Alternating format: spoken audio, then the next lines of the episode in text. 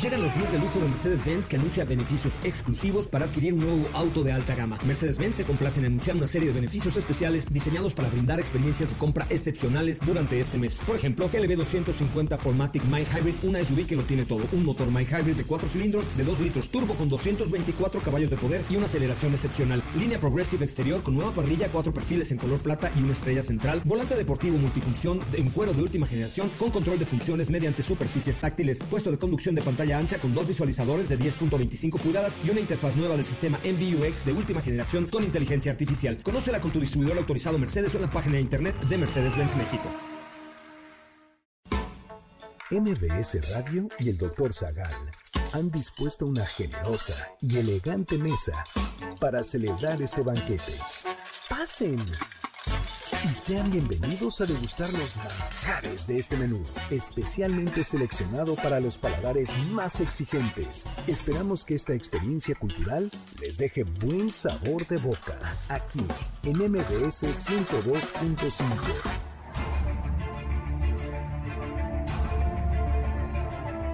¿Qué armada fue conocida como la Invencible? ¿Por qué a la batalla de Leipzig se le llama la Batalla de las Naciones? ¿Qué pasó en Waterloo? ¿Con qué panecillo se celebró el final del sitio de Viena en 1683? ¿Qué ejército peleó contra sí mismo? ¿En qué acabó la batalla de Trafalgar?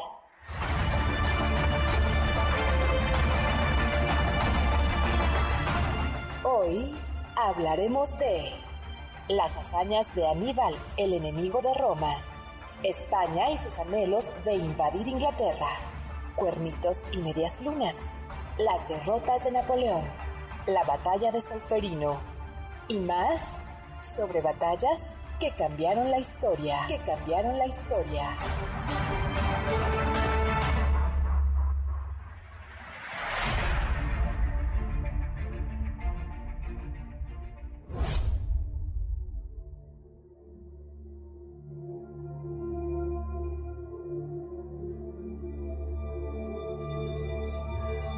Amigos y amigas del banquete, bienvenidos a esta mesa que continúa siendo una mesa bastante bélica.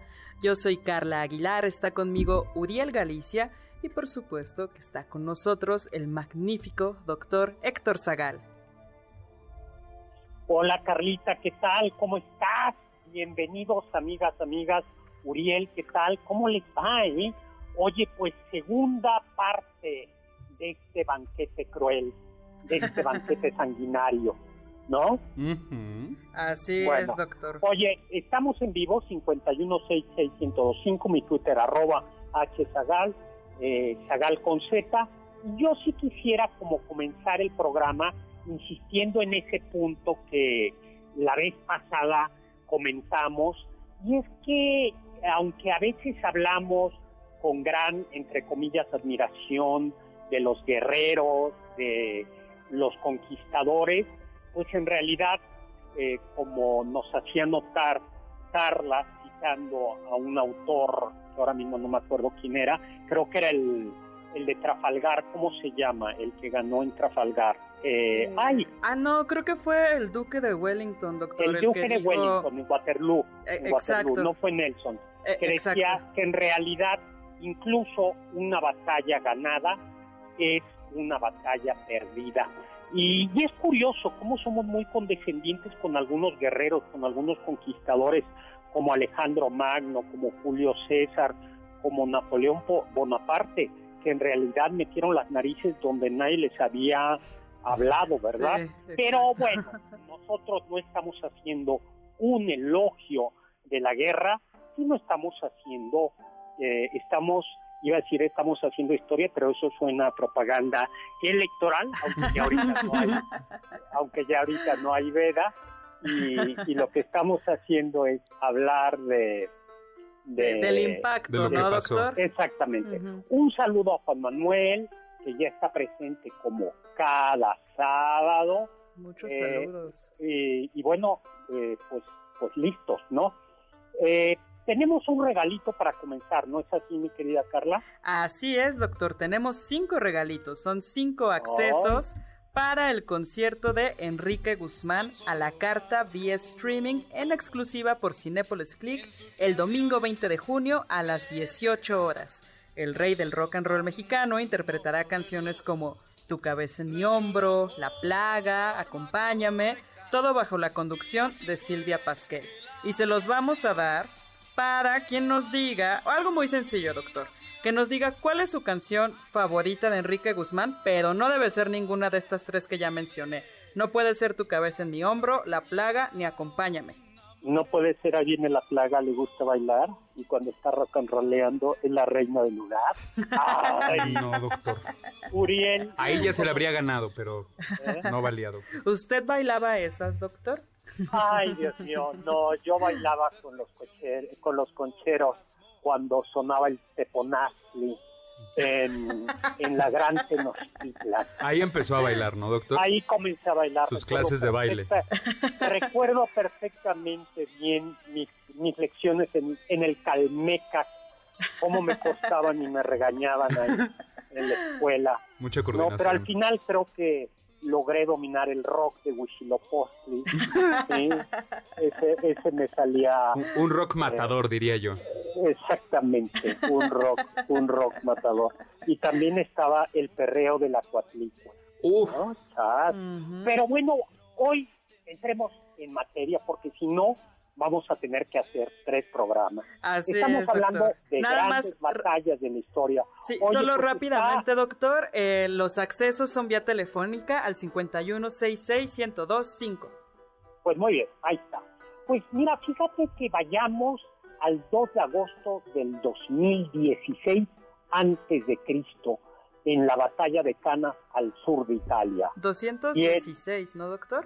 sí, 216. 216 antes de Cristo, en la eh, planicie de Canas al sur de Italia. Se oponen en este... En esta eh, esquina.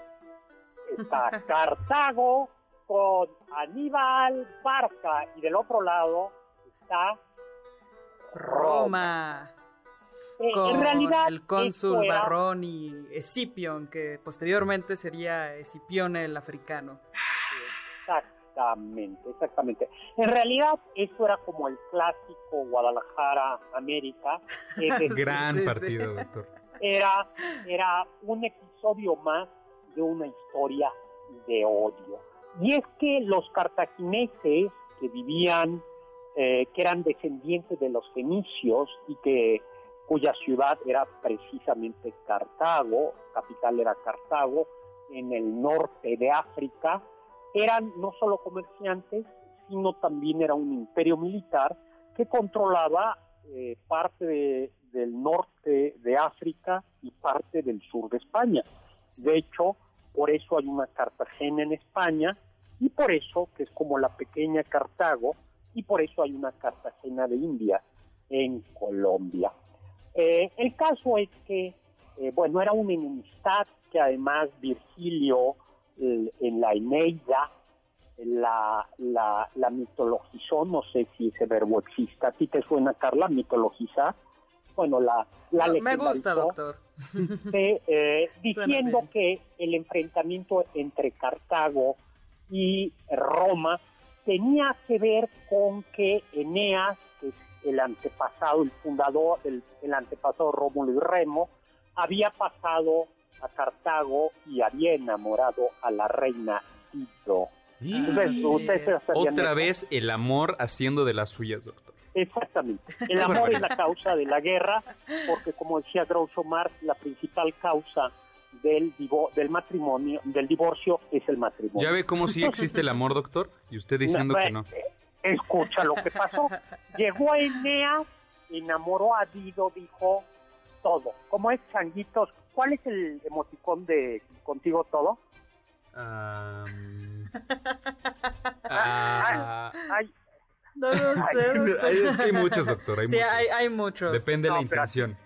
no, pero aquí hay uno decente, ¿no? Como de changuito con ojos cerrados, ¿no? Ah, sí, tapándose los ojitos. Ah, sí, sí, sí. qué bonito. Sí, sí, sí, diciéndole me gusta, sí, tapándose eh, la boquita eh, también. Entonces, eh, Eneas, antepasado Rómulo y Remo, fundadores de Roma, legendarios, por supuesto, eh, Eneas le manda a un WhatsApp a la reina Dido de Cartago, donde changuitos con ojos tapados, y, y, la reina Dido dice, juega, va. Pero oh, los dioses le dicen a Eneas, ¿sabes qué, chico?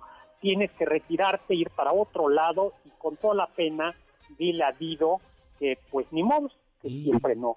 Y Dido, la reina de Cartago, de Cartago, eh, desairada, eh, destrozada, eh, termina suicidándose en una hoguera. Se feo, ¿verdad? que un poco dramático, ¿no? Para no ir a una primera cita, yo creo que... No, no, no, ya, es que no, no era la primera cita, mi querido Uriel. Ah. sí, dije, ya, ¿no? ya, estaban muy metidos en la ah, relación, ¿no? Sí ya, ya había avanzado un poco y, tomó sus maletas y adiós. Y entonces, dice la leyenda, así lo hace notar eh, en la Eneida Virgilio, que desde ahí viene la enemistad entre Cartago o Cartago y Roma. Pero en realidad todo es más vulgar, Uriel. No es el amor, ah. como, sino es un problema de hegemonía, de zonas de dominación, porque Roma se había ido extendiendo hacia el sur, hacia Sicilia, hacia, hacia eh, el sur de la península itálica, y todo eso había sido territorio de influencia cartaginesa y entonces se habían encontrado enfrentados los dos grandes imperios. No fue el amor, como, sino nuevamente es el dinero. El, caso es que Aníbal, eh, hijo de, de Amílcar Barca, dice, ya estuvo bien, eh, voy a poner en orden a Roma, y dice, pero no puedo llegar a conquistar Roma por mar, cruzando de Cartago a Sicilia, porque ahí me ganan, sino que va a utilizar una ruta muy larga por España, Francia y cruza los Alpes y para ello lleva 50 mil hombres y 37 elefantes. Ustedes imagínense los elefantes cruzando los Alpes. Ay, pobre, no, eso debió haber sido una cosa maravillosa, justo como hablaba usted al principio, doctor, que no es que hagamos una apología de la guerra, sin embargo, hay acciones que de alguna manera nos superan y decimos es que esto es grandioso, o sea, qué, qué gran plan, qué gran manera de sorprender a los romanos y con toda la grandiosidad de voy a llevar estos elefantes para que pues los romanos espanten y para que pueda derrotar a la caballería. O sea, realmente es toda una producción hollywoodense. O algo tan sencillo como de llevar por lo menos 10.000 personas, tú dices, oye, esto ya está denso. Ahora, ¿50.000 hombres? ¿Qué? Sí, sí, es muchísimo. Eran 40.000 de infantería, 10.000 de caballería. Y el 2 de agosto, romanos y cartagineses se encuentran frente a frente al sur de Italia. Eh, y claro, es curioso, Aníbal, que conocía la disciplina romana, pudo prever sus movimientos y usarlos a su favor. y como esperaba, las legiones romanas se acomodan en el, centro mientras la, caballería va a cubrir los, los flancos de la infantería y lo que hace es que Aníbal coloca en una curva eh, convexa eh, al, a su infantería y eh, pues lo que va a hacer es manda a su caballería para destruir la caballería romana, crear confusión. Para provocarlos y, que manden entonces a la infantería hacia el frente. Y ahí los hacen pomada, ¿no? Exactamente, porque esta curva convexa se fue haciendo una curva cóncava y, oh sorpresa, las legiones romanas estaban siendo aplastadas por un abrazo cartaginés. De hecho, en, en, la serie de Game of Thrones hay un capítulo llamado La batalla de los bastardos, donde hacen exactamente la misma técnica. Entonces, pues cuando yo leí esta parte y dije, ¿qué? Esto es exactamente igual. está muy padre. Si quieren ver una pequeña representación de lo que pudo haber sido, vean el capítulo La batalla de los bastardos. Buenísimo. Ah, buenísimo. Eh, Doctor, tenemos que irnos ya a un ah. corte. Pero vamos, regresamos rápidamente, quédense con nosotros, seguimos hablando de batallas que hicieron historia.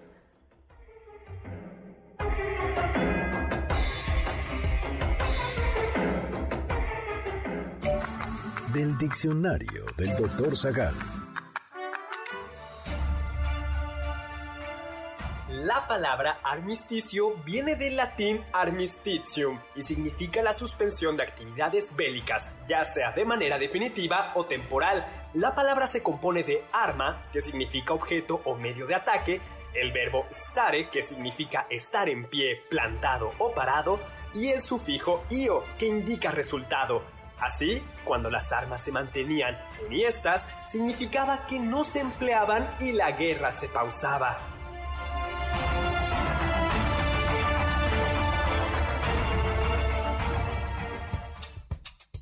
¿Quieres felicitar al chef por tan exquisito banquete?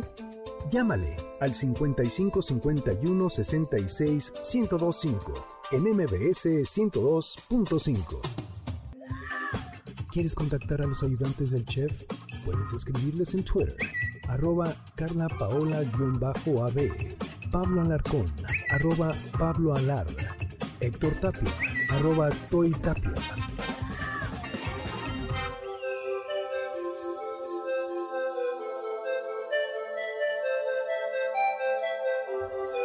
Hola amigos y amigas del banquete, bienvenidos a esta mesa bélica, la segunda parte de nuestro programa Batallas que hicieron historia. Yo soy Carla Aguilar, está conmigo Uriel Galicia y por supuesto está con nosotros el doctor Héctor Zagal. Hola Carlita, oye, ¿tenemos ya ganadores de los pases o todavía no? Tenemos tres ganadores, doctor. Ya todavía quedan dos accesos, así que no dejen de llamar. Todavía tenemos dos regalitos para ustedes. Pues muy padre, muy, muy padre.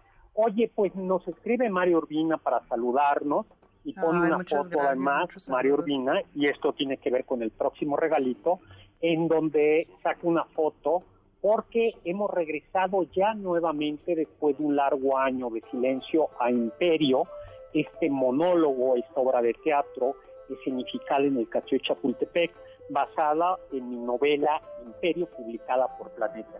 Entonces ya regresamos al castillo y ¿qué les parece si regalamos un pase 2? Perfecto, doctor, perfecto. Para el próximo sábado. Próximo sábado a las 7 de la noche. Próximo eh, sábado, 19 de junio, a las 7 de la noche. A quien nos diga dos nombres de Maximiliano de Habsburgo. Bueno, además de Maximiliano. Claro.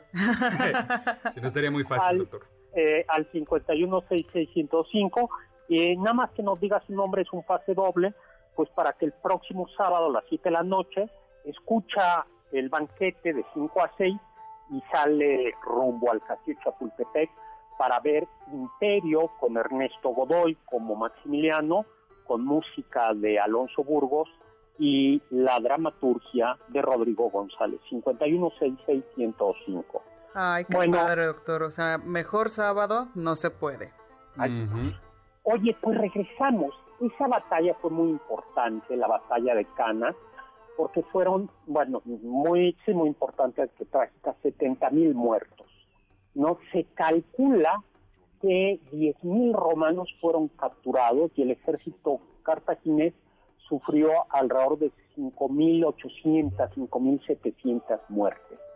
Pero Aníbal la cruz azulió Horrible, doctor, horrible. ¿Cómo, doctor? Y es de los más grandes, o sea, de los mayores enigmas de la historia. ¿Por qué, si ya había vencido a los romanos, no avanzó hacia Roma? Exactamente. Y hay eh, Mar, Marval, Marval, comandante de la caballería Nunda de Aníbal, le dijo, ¿qué le dijo Carla? Le dijo, los dioses no le han dado todos los dones a un solo hombre. Sabes ganar, Aníbal pero no sabes aprovechar la victoria. Exactamente. Tenía el, el camino abierto a Roma y no tomó Roma. Eh, y pues tuvo que, que los romanos comenzaron a atacar Cartago, se regresó y fue derrotado Aníbal en la batalla de Sama y colorín colorado, esta tragedia se ha acabado. Lo peor es que fue una tragedia que duró muchos años, doctor, todavía estuvo no lo o sea, no le, no le mandaron más hombres el Senado de Cartago, no le permitieron volver hasta que ya vieron a los romanos encima y le dijeron, bueno, vuelve por favor y ayúdanos. Pues estuvo 10 años allí en Roma simplemente no haciendo nada. Exactamente, la cruz azul. Exacto. Bueno, pues vayamos a eh, la derrota de la Armada Invencible. julio-agosto de 1588 en el canal inglés, Canal de la Mancha, entre quiénes y quiénes, mi querido Uriel. Entre Inglaterra y España. Exactamente.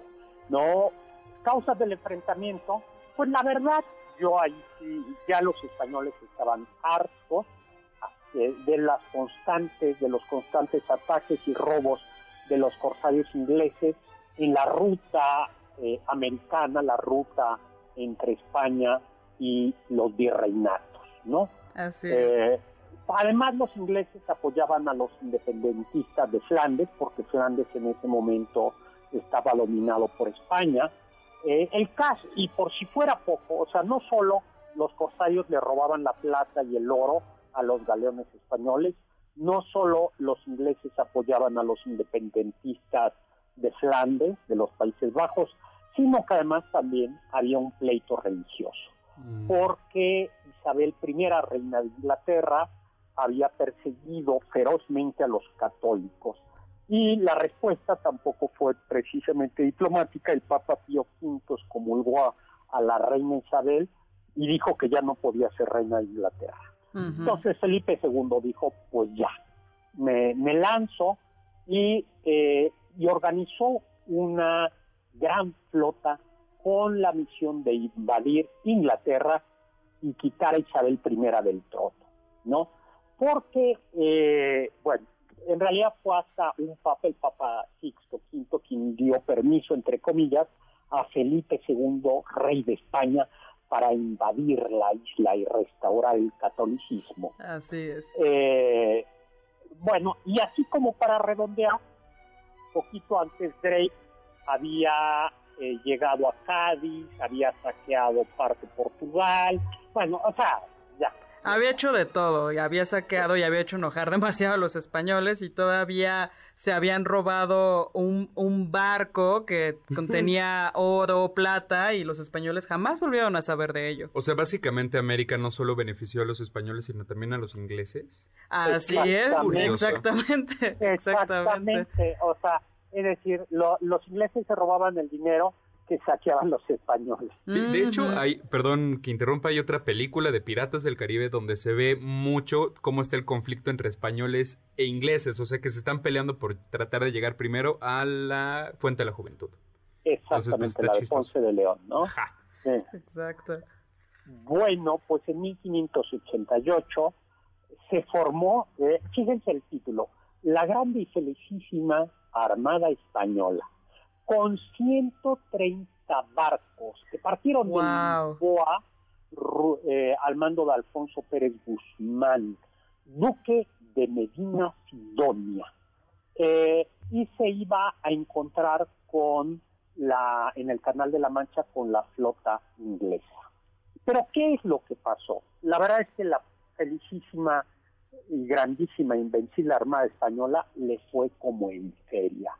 El 8 de agosto de 1588, eh, bueno, pues fueron atacados en Calois, ¿no? En, al, norte de Francia. Dicen que los españoles, los ingleses lanzaron barcos encendidos, no contra, o sea, como misiles, vamos a decirlo así. Pero lo más importante es que el gran aliado de los ingleses fue... Flandes. No. ¿El, viento protestante del norte, doctor? Exactamente. El, el, el, viento protestante. Así es, porque se supone, por un lado, las naves que Flandes se supone que iba a mandar en apoyo a los españoles, se tardaron mucho en llegar, nadie sabe por qué, y mientras se movían de un lado a otro intentando que no les dieran los ingleses, pues resulta que un fuerte viento, que fue conocido como el viento protestante, hizo que la armada tuviera que seguir hacia el norte y terminó rodeando todas las islas británicas y de hecho algunos barcos se perdieron en alguna de estas islas para regresar después a España pues derrotadísimos. Exactamente, no fue, o sea, les fue como en feria a los españoles. No fueron tan catastróficas, perdieron 37 barcos. Ah, nada más. Sí, o sea, les quedaban todavía 96 barcos, ¿no? 93 eh, barcos. Pero, este, pero el hecho es que eh, pues es que qué pasa, ¿no, doctor? Cuando tú vas como muy seguro, eh, la grande y felicísima Armada Española y de repente... Cuá, cuá, cuá. Pues nada, nada, nada. Y eh, lo que dijo es el rey Felipe II, dijo, yo mandé a combatir, yo envié a mis naves a pelear contra los hombres, no contra los elementos. Exactamente, y además en la memoria de tanto de España como de Inglaterra, pues ya se quedó el nombre de la invencible Armada Española a un modo de burla. Entonces, así como es conocida como la invencible Armada Española, pero pues eso es para burlarnos de ellos. El nombre realmente era Grande y Felicísima Armada Española. Es como decirle a tu amigo el greñudo el pelón, ¿no? Al, greñudo, ¿no? Este, sí. Eh, ¿Cómo era? Y bueno, pues fue, y todo mundo, así como en la batalla de Lepanto, los católicos dijeron fue la mano de Dios la que intervino en favor de los católicos contra los turcos. Aquí los anglicanos protestantes de Inglaterra dijeron Dios protegió a Inglaterra contra los católicos de Roma y por eso envió el, viento. Oye, ¿y a ti te gustan los croissants? ¿Te gustan los croissants o los cuernitos, Uriel? Pues me gusta más eh, cuando me dan un cuernito que yo quiero, no cuando me lo dan a fuerza. No sé si me explico de los cuernitos, doctor.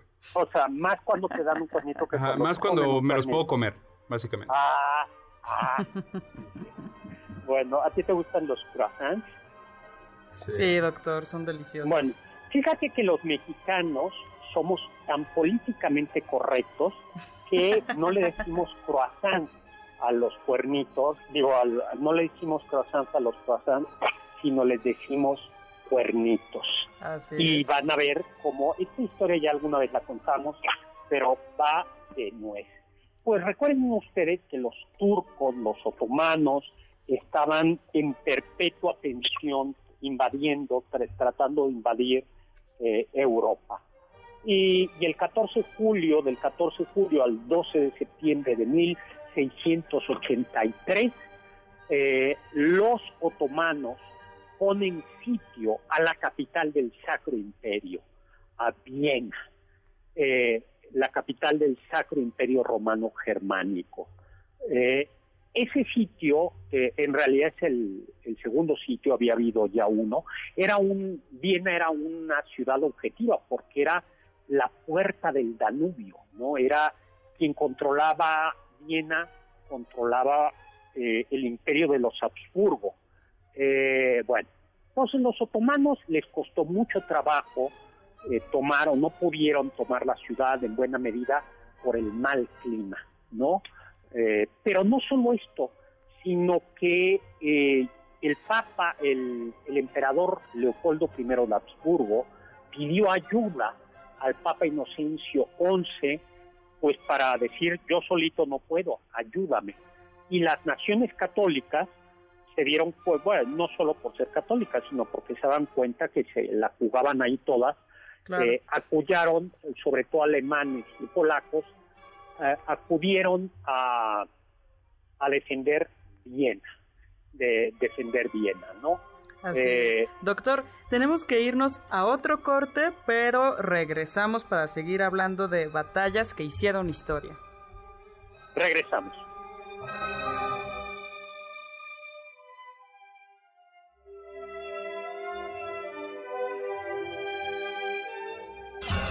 Los sabios dicen... Solo los muertos están a salvo Solo los muertos han visto el final de la guerra. George Santayana.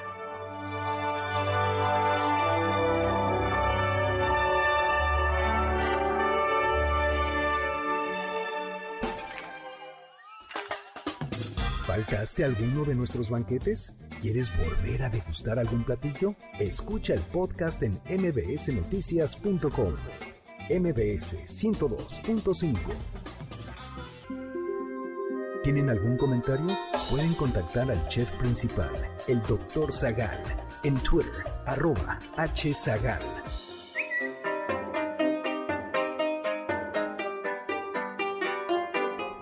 Hola Hola amigos y amigas del banquete, bienvenidos a esta mesa de batallas que hicieron historia. Yo soy Carla Aguilar, está conmigo Uriel Galicia y por supuesto el doctor Héctor Zagal. Hola Carlita, Uriel, qué padre. Eh, estamos hablando de grandes batallas de la, de la historia, ¿no? Eh, y estábamos diciendo que tienen que ver los cuernitos, los croissants, con la con el asedio otomano a, a la ciudad de Viena.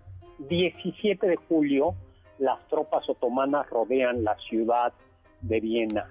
Leopoldo I, el emperador y su corte, claro, dicen, no, nosotros no nos quedamos, 60 mil habitantes más de Viena se van y, eh, y, se retira eh, y deja solo a 15 mil soldados.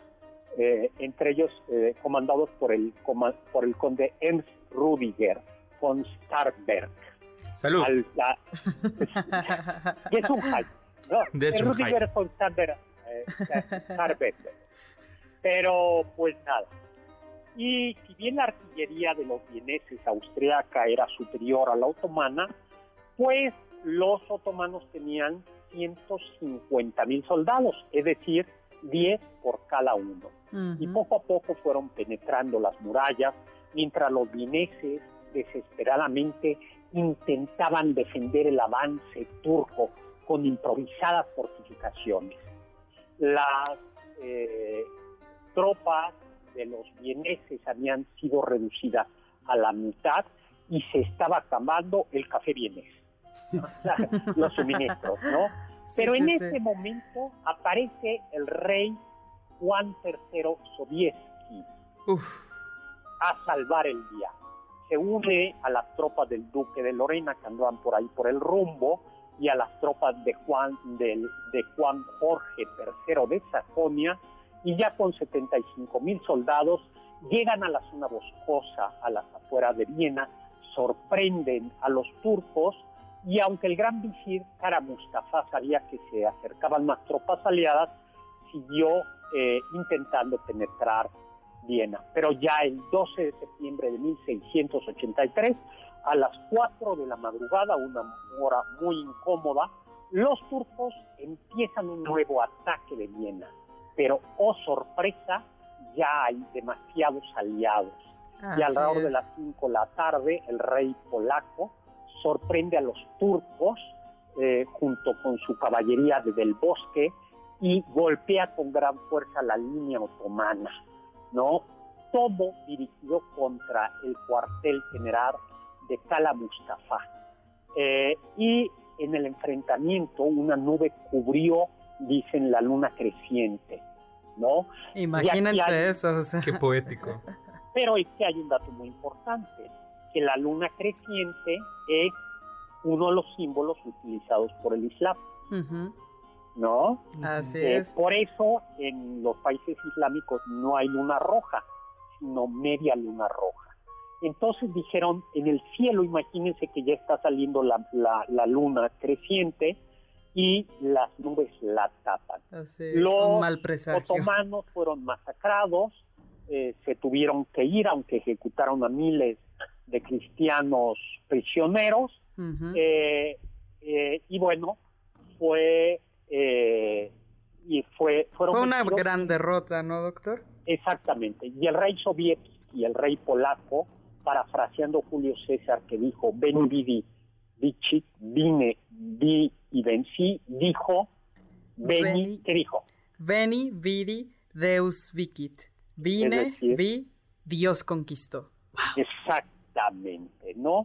Y bueno, pues fue una gran eh, una gran defensa de Viena. Claro, y fue recibido con todo el júbilo y a ese júbilo se unió un panadero vienés. Que, dijo que para burlarse de los turcos, cuyo símbolo era la media luna, había que hacer un pan en forma de... Media luna, luna creciente. Exactamente. Luna creciente, sí, sí, sí. Por eso, amiguitos, amiguitas, eh, todavía en Argentina no se dice croissant, le dicen medias lunas. Yo, yo, yo fui una vez a Buenos Aires que me encantó y entonces para desayunar café y medias lunas. Wow. Y, y por eso en francés y en otros idiomas se dice croissant.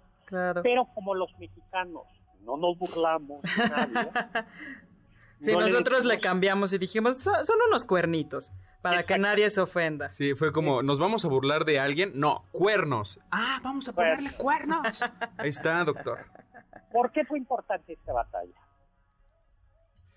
Pues durante los siguientes años los turcos fueron expulsados ya poco a poco de, de Europa, especialmente de Hungría, que era donde ya habían tenido bastante fuerza, se habían aliado, co- aliado con alguna parte de Hungría que no estaba bajo el dominio de los Habsburgo, y ya de alguna manera inició el declive de los otomanos porque se fueron, lo- los fueron sacando poco a poco de Europa.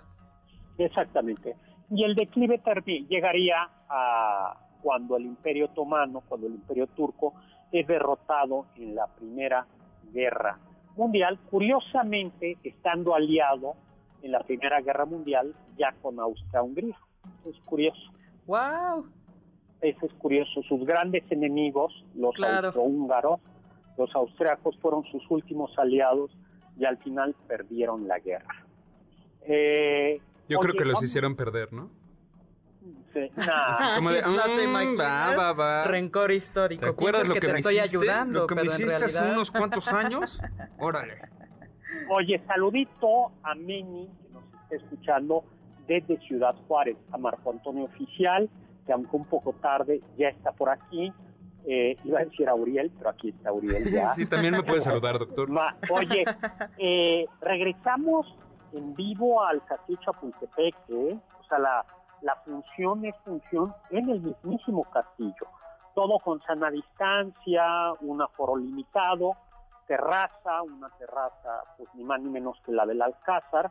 Entonces podemos decir que en todo caso eh, soplará, siempre hay bastante vientecillo, eh, entonces es, pues hay que llevar por supuesto cubrebocas y todo lo que geles y todo, pero pues regresamos. Y vamos a regalar ahora un ejemplar de mi novela El Inquisidor. Esta novela que habla sobre la Inquisición, es una ficción histórica editada por Planeta a finales del siglo XIX. ¿Y a quién se la damos? Mm, a ver, vamos a dársela a quien nos diga, porque lo acabamos de decir y si han estado atentos al programa, cómo se llamaba el papá, el papá de Aníbal. Sí, está dificilísimo, no, muy bien, porque lo dijimos rápido. Muy bien, a quien nos diga cómo se llamaba el papá de Aníbal, del cartaginés, Así eh, es, se el gran enemigo el de Roma. de mi novela El Inquisidor, publicada por Planeta, al 51 66 1025. ¿Nos da tiempo de ir al 21 de octubre de 1805, Carla? Sí, doctor, todavía tenemos tiempo. Estamos en el Cabo de Trafalgar, en Cádiz. Y en una esquina está quién, mi querido Uriel, Reino Unido.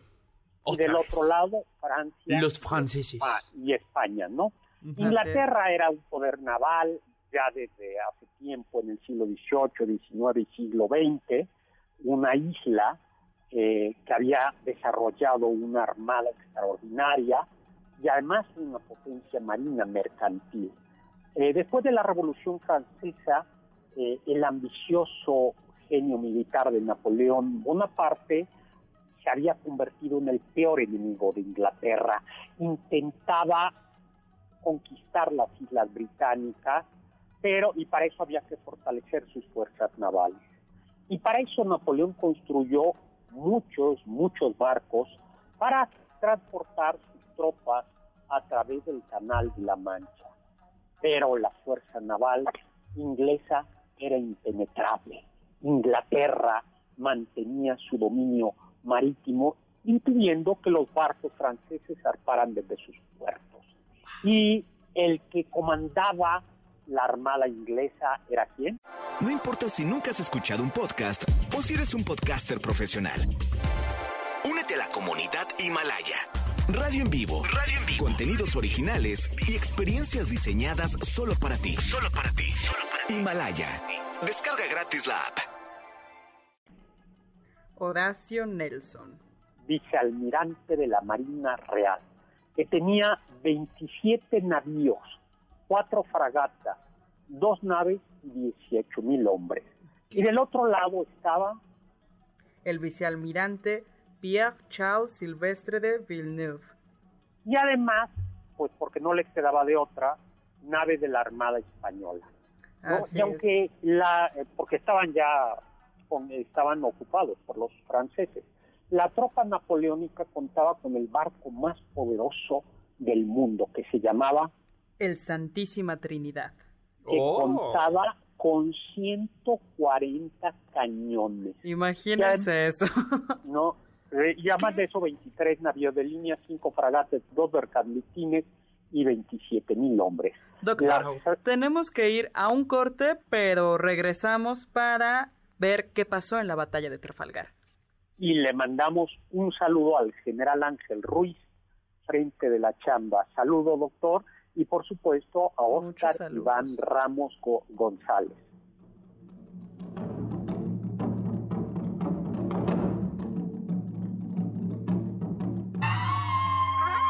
Escuché que... En septiembre de 1788, cerca de 100.000 soldados del ejército austriaco pernoctaban en un campo cercano a Karansebes, en la actual Rumania, esperaban encontrarse con las tropas turcas para pelear, una vez más, por el control de los Balcanes. Las tropas estaban conformadas por los húngaros, serbios, croatas, italianos, rumanos, lombardos y eslovacos. La comunicación, podrían imaginarse, era caótica. Una noche, después de haber bebido mucho, parte de la infantería llegó a reclamar su porción de alcohol. Entonces empezaron los trancazos. Para calmar los ánimos, alguien decidió disparar al aire pero solo dio inicio al fuego cruzado entre soldados del mismo ejército. Ponte en contacto con nosotros en nuestra página de Facebook, Doctor Zagal. Ya volvemos a este banquete después de un ligero entremés comercial. ¿Listos para el siguiente platillo? Quédate con nosotros. Aún hay mucho por picar y la promesa sabrosa, el postre. Hay quien dice que...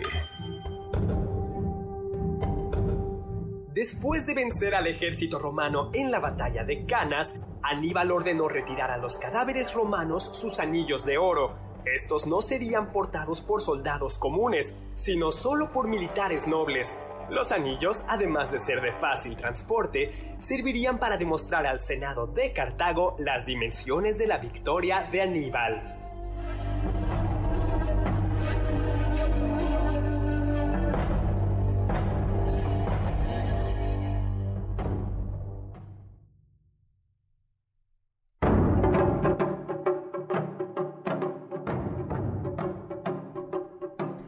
Hola amigos y amigas del banquete, bienvenidos nuevamente a este último bloque ya de nuestro programa Batallas que hicieron historia. Yo soy Carla Aguilar, está conmigo Uriel Galicia y por supuesto está con nosotros el doctor Héctor Zagal. Pues encantado de estar con ustedes, estar, estar con ustedes.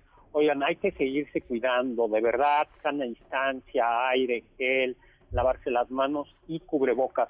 Fíjate que en la universidad donde trabajo, voy en la UP, vamos a regresar en agosto, ah, híbrido, nos dieron un supercurso los médicos de la Panamericana de todas las las medidas que hay que tomar para el para regresar a clase. Y bueno el tema del cubrebocas de verdad que es básico o sea de verdad que reduce muchísimo el riesgo. Entonces hay ánimo, hay que usar el cubrebocas, ¿no? Ya más hay cubrebocas muy muy bonitos, ¿no? Además, este, poco a poco, porque e, esa es la, la batalla contra el virus que gana en buena medida usando cubrebocas, ¿verdad? Así es. Y además es como en las falanges. Si yo me cuido, cuido, a los de al lado. Si yo me descuido, descuido, a los demás. Exactamente, Oye, doctor. Sabina Doctor, rápidamente tenemos, si ya tenemos ganadores de los cinco accesos de Enrique Guzmán, Francisco Ricardo Modales Colunga, María Salomé Herrera Rojas, María del Consuelo Sánchez Reyes, Daniel Hernández López y María del Carmen Cruz. Y también ya tenemos ganadores de los ejemplares de El Inquisidor para Marco Javier Arellano Núñez y Antonio Ángel Olvera Anguiano. Y también el La ganadora de los accesos para Imperio es María de Lourdes Ramírez Quidós de la alcaldía Benito Juárez. Muchas felicidades a y también, doctor, tenemos muchos saludos. Vamos a mandarle un saludo a Sebastián Lazo, que nos saluda desde Cuenca, Ecuador, a Mariana Bonilla, a Juan López, a Z Antonio Polvo Torres y también a Aida Rosas. Aida, qué gusto. y Reni Sabina, psicoterapeuta, nos pregunta que si vimos la película Los Panchitos, y dice, qué grandes batallas. Con la película de los Warriors y sus peleas con otras bandas de gran película. No, sí, es una muy buena película. y dice que después de esas películas empezaron a proliferar las bandas o pandillas en la Ciudad de México. Hombre, un poco triste, ¿no? Luego, nota personal, saludos, que nos sigamos cuidando. Muchos saludos, claro. Iván Ramírez, ¿no? Eh, y luego un saludo para Ángel Ruiz, mejor conocido como el héroe, como el malo héroe de mil batallas y buen amigo.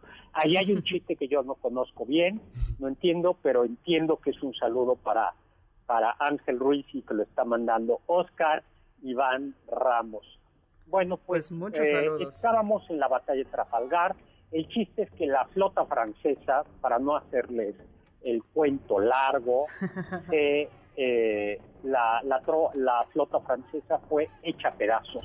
Nelson despegó, desplegó en sus banderas un mensaje a sus correligionarios, un mensaje que dice, ¿qué dice? Decía, Inglaterra espera que cada hombre cumpla con su deber. Exactamente, y cumplieron con su deber hicieron pedazos a la tropa francesa, a la flota francesa y española. Nelson murió a consecuencia de las heridas en batalla, pero la importancia de esta batalla, la batalla de Trafalgar, es que Napoleón, que parecía un genio casi invencible en la tierra, pues en la mar no lo fue. la se encontró Marina una Real Británica siguió dominando el mar y Napoleón pues tuvo que decir ya ya no juego en la cancha del mar y me voy por tierra y decidió, o oh, error, invadir Rusia. No. Así es. Oye, ¿ya nos da tiempo de hablar de otra batalla o ya no? Sí, doctor, podemos hablar de otra batalla, al menos decir por qué la batalla de Leipzig, por ejemplo, es conocida como la batalla de las naciones, quizás, o prefiere hablar de la batalla de Solferino. Eh, pues hablemos ya, vámonos si quieres a la batalla de Solferino, ¿no? Para, para cambiar, ¿no? la batalla de Solferino tuvo lugar el 24 de junio de 1859 al, eh, en Lombardía, al norte de Italia, y se opuso Francia y Piamonte contra Austria, ¿no? Contra Austria, y esto tendrá que ver en el con, con Maximiliano da algún día les platico la historia, que era eh, este intento que terminó coronado por el éxito, en donde el reino de Cerdeña, eh, dirigido por Víctor Manuel II, junto con Napoleón III, intentaban expulsar a los, y lo hicieron, a los austríacos de em, de, Italia. de Italia, ¿no? Exacto. En julio de 1858 eh, Napoleón III, el emperador de Francia, se encuentra con el conde de Cabur de parte del reino Cerdeña para enfrentarse a los Habsburgo de Austria. Y el trato era que le darían a Cerdeña los territorios de Lombardía, Véneto, Parma y Modena, estableciendo así el reino de la Alta Italia. Ya que no saben, amiguitos y amiguitas, quién era el virrey del Véneto. ¿Del qué, doctor? de la, de la zona del Véneto, de la ah, zona de Venecia. ¿Quién era, doctor? Maximiliano de Absurdo. Oh. Uno de los motivos por los que Maximiliano se vino a México es porque se quedó sin chamba. Claro, no tengo que gobernar. Tiene sentido. Sí, él no estaba tan preocupado, pero Carlota sí. Entonces, cuando los austriacos fueron expulsados del norte de Italia, eh, pues el, el virrey y la virreina que, era, que eran Maximiliano se quedaron sin chamba. Y, y luego Carlota dijo, no, yo quiero un imperio, yo quiero un virrey, reino. Qué interesante cómo se conecta la batalla de Solferino con nuestra historia nacional, ¿no, doctor? Sí. Padrísimo, padrísimo. Ay, doctor, ya se nos eh, acabó el tiempo. Bueno, pues ya. Recuerden que le debemos, porque así lo decidimos, la de grandes batallas del siglo XX y la de grandes batallas de México. Eh, Uriel, muchísimas gracias por estar con nosotros.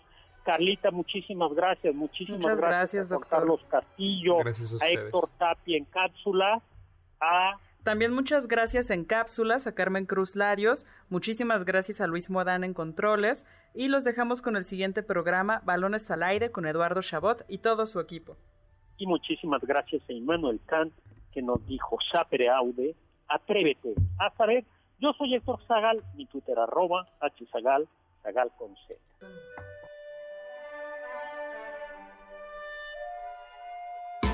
Confiamos que este banquete ha sido un deleite gourmet y cultural. Gracias por escucharnos y nos esperamos el próximo sábado con una deliciosa receta que seguro será de su agrado. MBS 102.5